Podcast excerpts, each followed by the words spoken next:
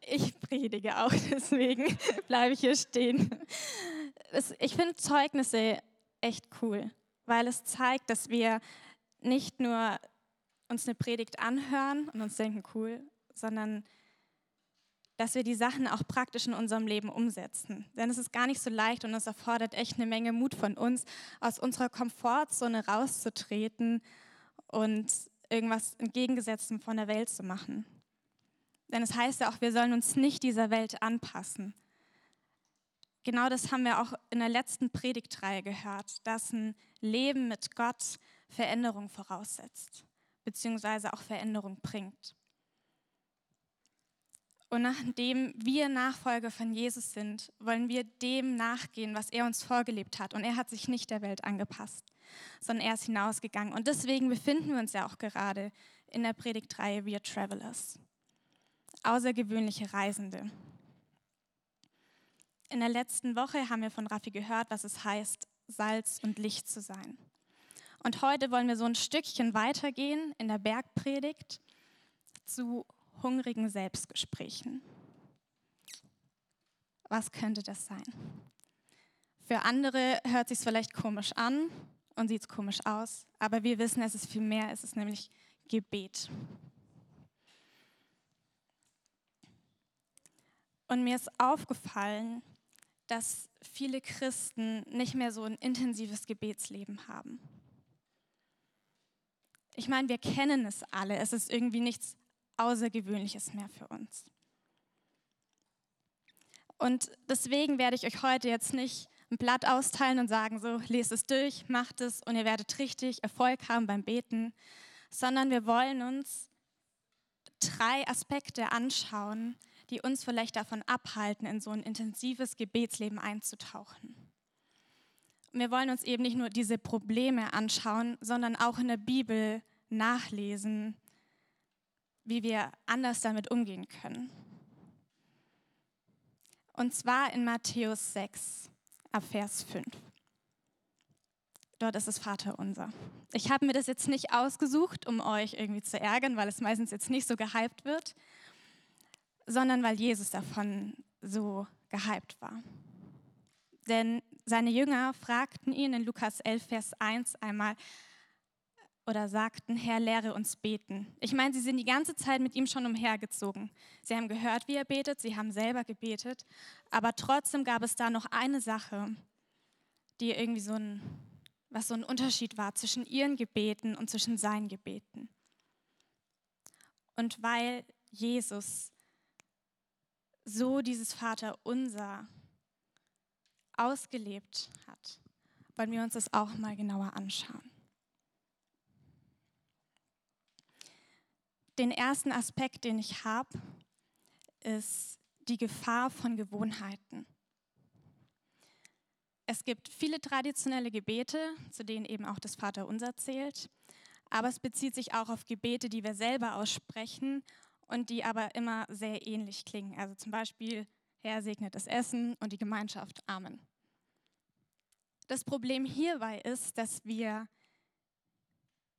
die Sachen auswendig können, ich könnte bestimmt zu jedem zu euch gehen und sagen, hey, sag mal das Vaterunser auf und ihr könntet mir das einfach so runterrattern. Wir können es reden, aber wir fühlen es meistens nicht mit. Und das bedeutet, dass wir die Worte, die wir aussprechen, nicht mehr hören. Was bedeuten sie eigentlich? Ein Problem hierbei ist, dass wir denken, es wäre ein To-Do. Wir müssen beten, weil sonst können wir nicht entspannt essen. Oder es wird halt jetzt im Schulgottesdienst gebetet, deswegen bete ich mit. Aber worauf es Gott eigentlich ankommt und was ich euch heute auch als Symbol mitgeben möchte, ist ein Herz. Es kommt nämlich auf dein Herz und auf deine Herzenshaltung drauf an. Gott geht es nicht darum, dass du möglichst viele Gebete sprichst, sondern dass du beten möchtest dass du eine Leidenschaft entwickelst, weil du merkst, was dahinter steckt. Ich habe gesagt, wir hören die Worte nicht mehr. Wir wollen uns das an einem Beispiel anschauen im Vater unser. Und zwar bei der Stelle, geheiligt werde dein Name. Es sind nur vier Wörter. Aber wir müssen anfangen zu schauen, was dahinter steckt. Zu erforschen, was diese Worte eigentlich bedeuten. Denn dann können wir auch abwechslungsreicher beten und unsere eigenen Worte dafür verwenden. Geheiligt werde dein Name. Bedeutet auf der einen Seite, dass wir Gottes Namen ehren wollen, dass wir ihm Ehre geben wollen. Und das schaffen wir, indem wir Zeit mit ihm verbringen, aber auch indem wir ihn loben und ihm danken. Es bedeutet aber noch viel mehr. Nämlich zum Beispiel, dass wir auch Repräsentanten seines Namens sind. Dadurch, dass wir seine Nachfolger sind und dadurch Kinder Gottes sind. Das heißt, mit unserem Lebensstil wollen wir auch Gott Ehre machen. Ihr könnt es euch so vorstellen. Wenn jetzt ein Mensch vor euch ist und er lügt die ganze Zeit, er ist neidisch, er hat gar keinen Bock, irgendwas zu machen, er ist einfach nur faul, ist richtig ungeduldig. Und dann sagt er noch, ja, aber ich bin Christ. Dann haben wir doch keine Lust, irgendwie uns noch mehr mit diesem Menschen zu unterhalten. Und in dem Moment haben wir den Menschen eher abgeschreckt. Nicht nur von uns, sondern vielleicht auch vom Glauben und von Gott. Ganz im Gegenteil ist es aber, wenn wir geduldig sind, wenn wir freundlich sind, wenn wir versuchen, Menschen zu helfen, ihnen zu dienen, sie zu respektieren, egal wie sie sind. Die Menschen werden Stück für Stück sehen, dass irgendwas in uns anders ist und sie werden sich fragen, was es ist. Und dann können wir auf Gott verweisen. Und dadurch machen wir ihm Ehre. Wir müssen anfangen, die Worte dahinter zu analysieren. Und dann können wir anfangen zu beten und sagen, hey Gott, ich danke dir für alles, was du mir heute gegeben hast. Ich danke dir für, für die ganzen Begegnungen, die ich mit den Menschen hatte. Ich danke dir, dass du einfach so groß bist und dass du Wunder für mich bereithältst. Und bitte hilf mir, geduldig zu sein in manchen Aspekten. Hilf mir, freundlich zu sein mit Menschen, die mir begegnen, obwohl ich gern einfach nur so eine Laune ziehen würde. Hilf mir dabei.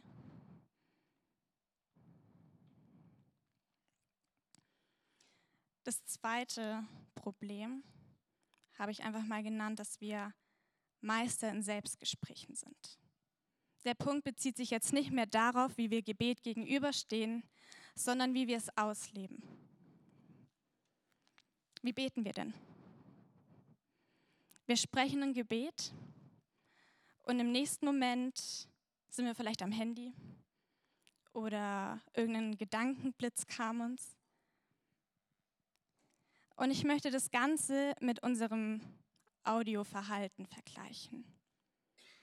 Wie ist es denn, wenn wir Audios aufnehmen? Du möchtest einer Person irgendwie antworten und gleichzeitig noch eine Frage stellen, weil du irgendwie nicht weißt, wie du bei einer Sache weitermachen sollst. Und du redest und redest und bekommst drei Minuten zusammen und schickst die Audio ab und dann müsstest du ja warten, bis die andere Person geantwortet hat. Das heißt, es wären schon mal drei Minuten, dann antwortet die Person vielleicht noch mal zwei Minuten lang. Das heißt, du müsstest einfach fünf Minuten lang vor deinem Handybildschirm sitzen und warten. Das machen wir nicht. Stattdessen antworten wir vielleicht noch anderen Leuten oder dann kam irgendwas Neues auf Insta. Ich meine, wir haben einen Benachrichtigungston oder eine Mailbox, falls die Person meint, uns anrufen zu müssen. Aber wir bekommen auf jeden Fall mit, wenn wir die Antwort erhalten oder wenn die Antwort eingetroffen ist. So ist es aber bei Gebeten nicht. Gott spricht nicht irgendwie auf eine Mailbox. Das heißt, wenn wir das Gefühl haben, dass unsere Gebete irgendwie an der Decke hängen bleiben und nicht zu Gott durchdringen, kann es sein, dass wir vielleicht gar nicht wirklich auf eine Antwort warten.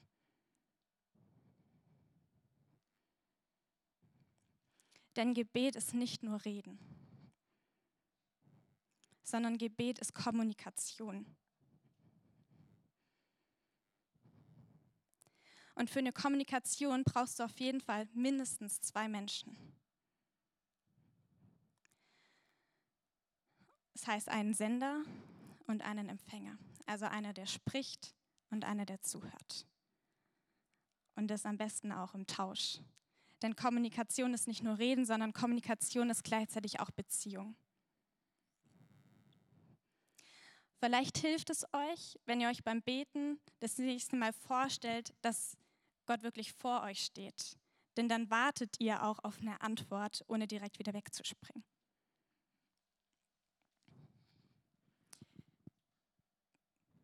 Kommunikation ist also Beziehung.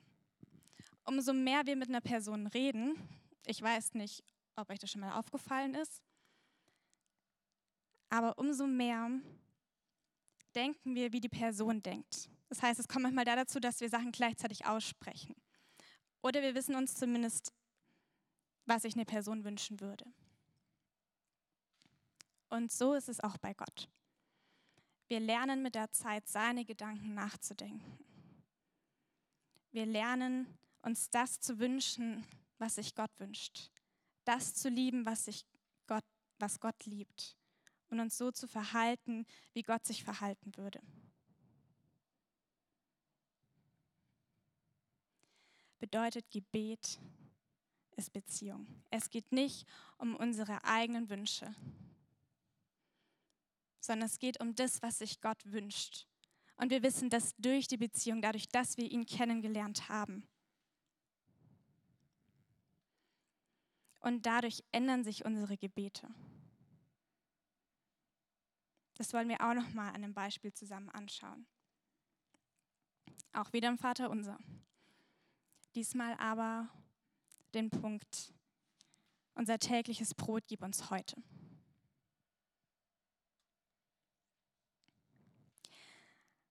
Hierbei geht es nicht darum, dass wir irgendwie darum bitten, dass wir jetzt 1000 Euro für ein neues Handy bekommen, sondern es geht hierbei um das Stillen von Grundbedürfnissen und um eine Gerechtigkeit, die auf der Erde herrscht.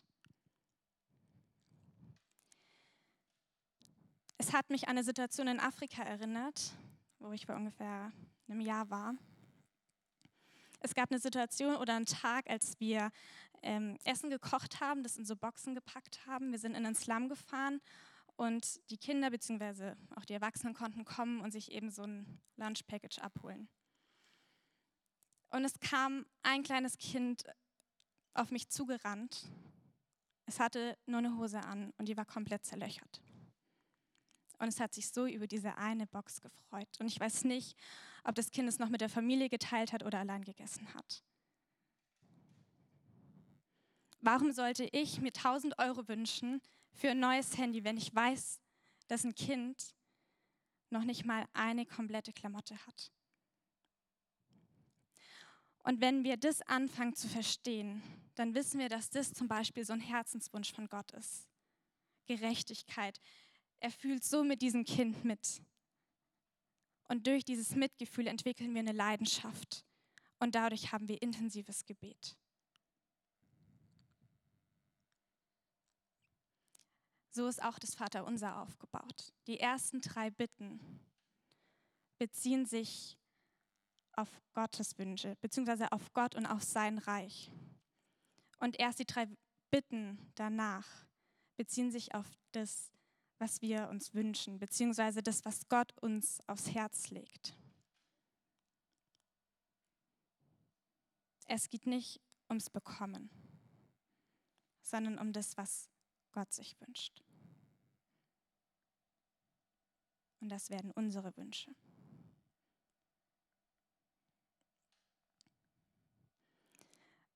Wenn wir das nochmal zusammenfassen, diese zwei Punkte, dann wissen wir, Gebet es sind keine Selbstgespräche, sondern es ist Kommunikation. Kommunikation ist Beziehung. Das heißt, wir lernen Gott kennen und dadurch lernen wir seine Herzenswünsche kennen. Und die brennen uns so auf dem Herzen, dass sie auch zu unseren Herzenswünschen werden. Und dadurch fangen wir an, leidenschaftlich zu beten. Und dadurch können wir auch Wunder erfahren. Dazu müssen wir aber aus unserer Komfortzone raustreten, aus dem gemütlichen Christenleben mit, hey, ich, ich bete, ich gehe in die Kirche, ich versuche freundlich zu sein. Nein, das Leben bietet so viel mehr und im Gebet steckt so viel mehr. Aber wir müssen uns trauen, aus dieser Komfortzone rauszukommen. Einen Schritt aufs unbekannte Gewässer gehen. Und dabei können wir diese Wunder erleben. Ich habe ein Video von euch dabei, von einem Bibelschullehrer von mir. Und ihr dürft das jetzt einfach mal anschauen und auf euch wirken lassen. Hey ihr Lieben, bin Matteo und ich darf euch einen Erlebnisbericht zum Thema Gebet erzählen. Ähm, und ich möchte mir gerne eins aussuchen, das ein bisschen länger her ist, ein paar Jahre.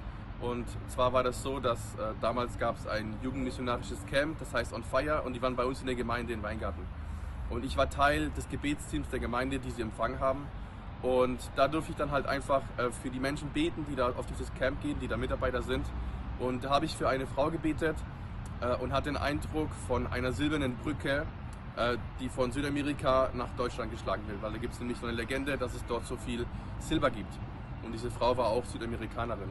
Und so habe ich für sie gebetet, hatte den Eindruck und das war es dann erstmal. Und dann war ich noch Teil vom Gebetsteams auf dem Camp on Fire.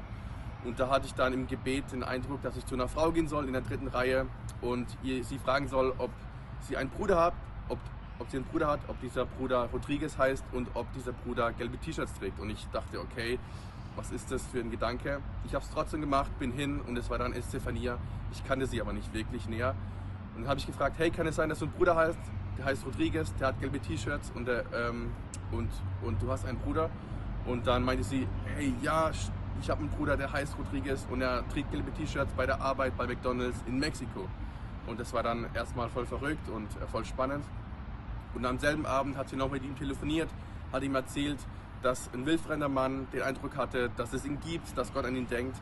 Und es war so verrückt für ihn, dass er am selben Abend noch sein Leben Jesus gegeben hat und äh, jetzt ein Leben mit Jesus lebt, nicht mehr Party, nicht mehr Drogen, nicht mehr Frauen, sondern eine Frau und ein Leben in Fülle hat.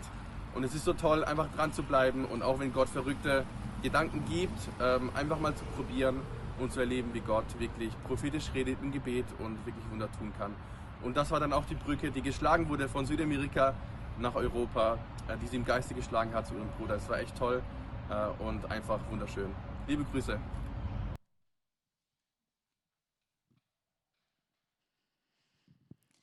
Ich weiß nicht, wie es euch jetzt geht, aber mich ermutigen so Zeugnisse. Es ist einfach so faszinierend, was Gott für Wege schafft, um das zu erreichen, was er erreichen möchte und wie er uns dabei gebrauchen kann. Doch dabei ist mir noch eine Sache aufgefallen, noch ein Aspekt, der uns vielleicht auch von einem intensiven Gebet abhält. Und das ist der Punkt, mein Gebet hat keine Kraft. Wer von euch hatte schon mal diesen Gedanken oder das Gefühl, bitte die Hand heben. Mein Gebet hat keine Kraft. Es ist nicht stark genug. Andere können es viel besser. Fast bei jedem. Aber lasst mich eins sagen, die Kraft in unserem Gebet hängt nicht von unserer eigenen Leistung ab, sondern Gott gibt Gebeten Kraft und er gibt unseren Gebeten Kraft. Wir müssen nicht erst so einen Grad erreicht haben beim Beten, bis Gott sagt, ja, dich kann ich gebrauchen, du darfst jetzt das und das machen und dann wirst du das Wunder erleben. Sondern er begleitet dich genau da, wo du jetzt stehst, bei jedem Schritt, bei jeder challenging Aufgabe, die dich herausfordert. Warte nicht auf den Moment, an dem du ein perfekter Beter bist, denn sonst wirst du nie damit beginnen. Fang an und trau dich.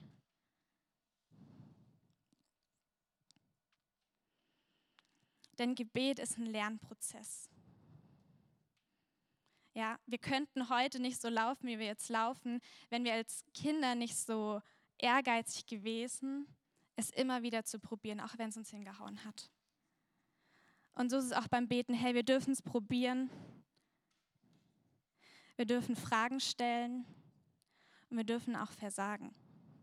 Wir dürfen auch mal beten und es passiert kein Wunder. Wir dürfen auch mal mit Leuten ins Gespräch kommen und die Person bekehrt sich nicht. Daraus dürfen wir lernen.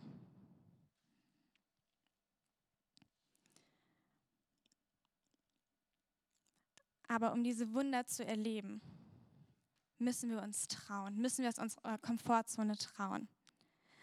Es ist so, ich hatte, ich war ja eben auf der Bibelschule und mittwochs hatten wir immer einen Evangelisationsnachmittag.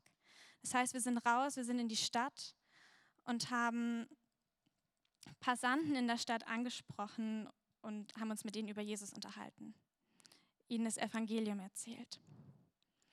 Und dafür haben wir verschiedene Methoden an die Hand gelegt bekommen, wie wir eben leichter mit ihnen ins Gespräch kommen können. Eine davon war der Wunderstuhl.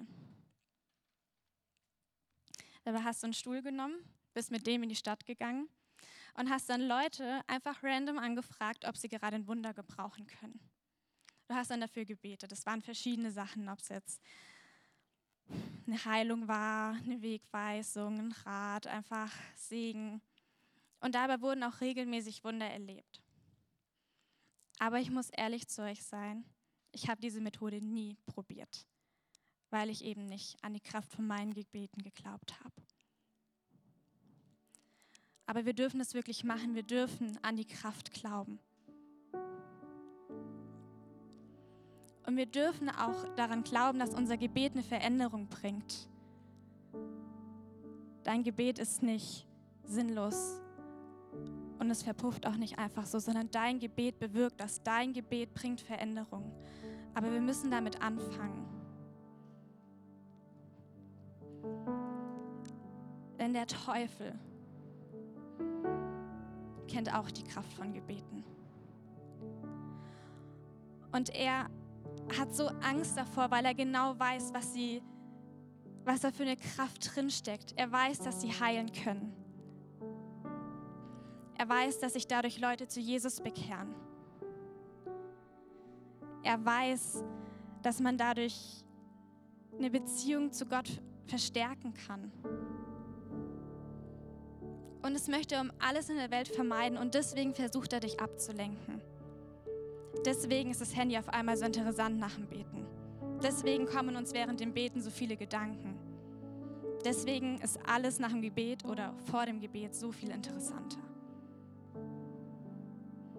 Werd auch du dir der Kraft in deinen Gebeten bewusst.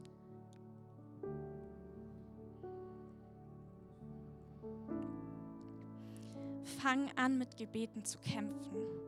Es ist dein direkter Zugang, den du zu Gott hast. Lasst uns einen Hunger auf Gebet haben. Lasst uns tiefe, intensive Gebetszeiten haben. Hey, wenn wir Hunger haben, wir geben uns nicht nur mit einer Gabel zufrieden und sagen, hey, passt schon, ich bin satt, sondern wir hauen richtig rein. Und wenn du Hunger auf Gebet hast, dann sprich nicht nur einen Satz, sondern schütte Gott dein Herz aus. Dann fang an, leidenschaftlich zu beten. Und Hunger haben wir auch nicht nur einmal in der Woche, sondern täglich immer wieder. So lasst uns auch immer wieder beten. Lasst uns Tag und Nacht beten. Das heißt nicht, dass wir die ganze Zeit in der Gebetshaltung sind, sondern dass wir unser Leben zur Anbetung machen.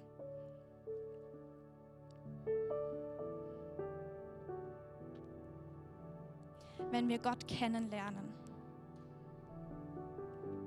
dann spüren wir, was er spürt. Wir wissen, was er sich wünscht, weil er es uns aufs Herz legt. Wir spüren diese Last und wir haben Mitgefühl mit den Leuten. Und wir haben eine Leidenschaft genau dafür dann zu beten. Und dadurch entstehen diese tiefen Gebetszeiten. Das war auch das, was die Jünger bei Jesus seinen Gebeten so faszinierte. Und nicht nur die Jünger, sondern auch die Leute, die um Jesus herum standen. Sie waren fasziniert, sie waren ergriffen von seinen Gebeten, weil er das ausgebetet hatte, was Gott ihm aufs Herz gelegt hat weil er so ein Mitgefühl hatte. Ihm war es egal, was andere in der Zeit von ihm dachten, denn er wusste, was für ein Gewinn in diesen Gebeten steckt.